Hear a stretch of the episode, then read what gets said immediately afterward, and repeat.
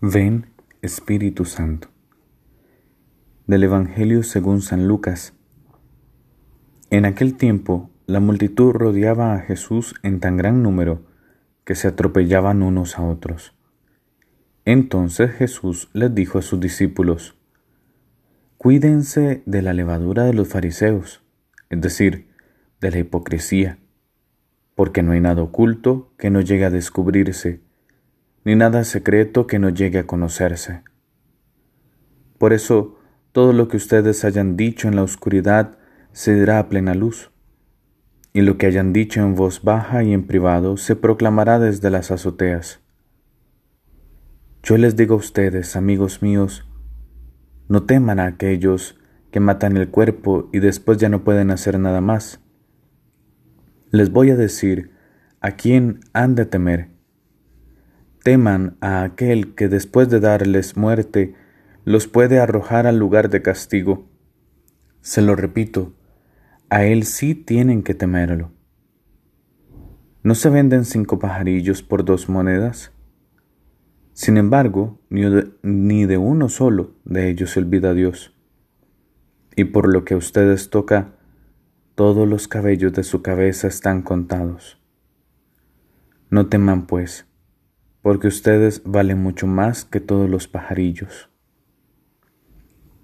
Palabra del Señor, gloria a ti, Señor Jesús.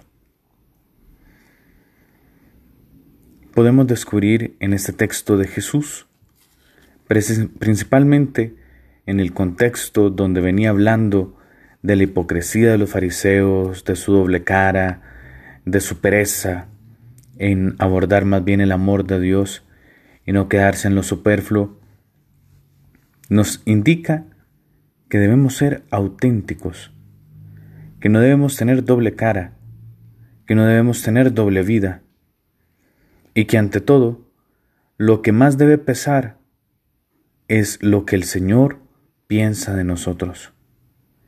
¿Te has preguntado esto? ¿Te preocupa más lo que piensan los demás o lo que piense Dios de vos. Esto es muy importante.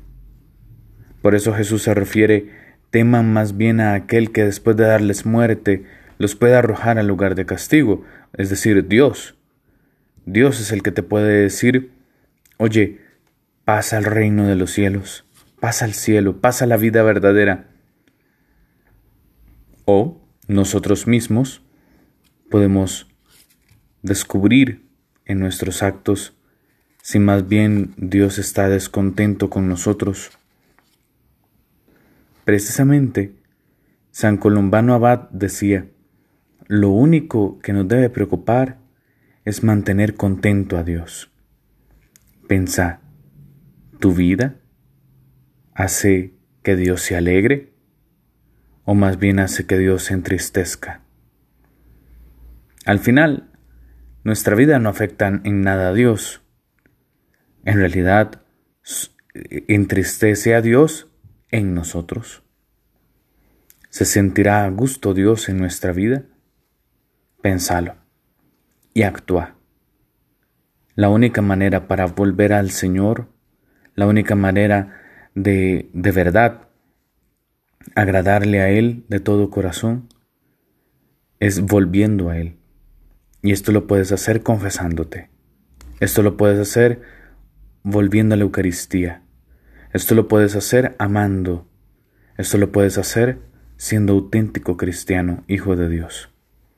Porque así nuestra vida estará segura en sus manos, porque valemos más que todos los pájaros del mundo. Gloria al Padre, y al Hijo, y al Espíritu Santo, como era en el principio, ahora y siempre, por los siglos de los siglos. Amén.